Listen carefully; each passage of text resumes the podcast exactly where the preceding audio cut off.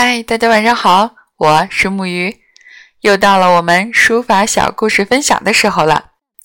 在今天的故事开始之前，要先介绍一种书法的风格，那就是飞白书。这种书法笔画中丝丝露白，像缺少墨水的枯笔写成的模样，别有一番风韵。这种特殊的书体是东汉时蔡邕。在一个偶然的机会发明的。蔡邕啊，不仅是位文学家，更是当时一流的书法家。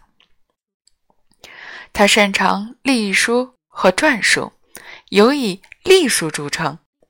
其结构严谨，点画有仰有浮，富于变化，甚至被后人誉为隶书中的神品。有一次。蔡邕遵照皇帝的命令写作《圣皇篇》一文，文章写好后，按照当时的规定，由他亲自送到当时的皇宫图书馆洪都门。不巧，这一天洪都门正好修理内部，大红的宫门紧紧地关着。只见一个工匠用扫帚沾着石灰水刷宫墙。蔡邕此时由于进不了洪都门，便矗立门下观察良久。突然，他眼前不由一亮。原来啊，蔡邕想到，以往写字是用笔蘸足了墨汁，一笔下去，笔道全是黑的。要是像工匠刷墙一样，让黑笔道里露出些纸来。那不是更加的生动自然吗？想到这儿，他一下子来了情绪，交上了文章，马上的奔回家去。蔡邕回到家后，顾不上休息，准备好笔墨纸砚，想到工匠刷墙情时的情景，提笔就写。谁知啊，想起来容易，做起来就难了。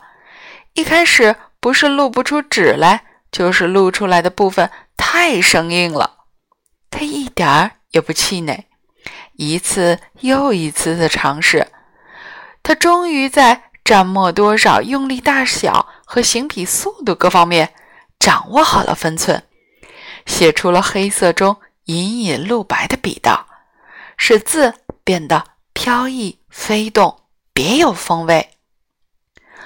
后来，蔡邕独创的这种写法。就被称为了飞白书，曾一度极为盛行，尤其是当时的一些宫门的匾额题字，均采用这样的笔体，直到今天啊，还被许多的书法家们所应用呢。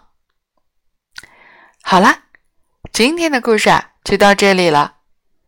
其实，许多灵感都是艺术家们从生活点滴中发现的，比如。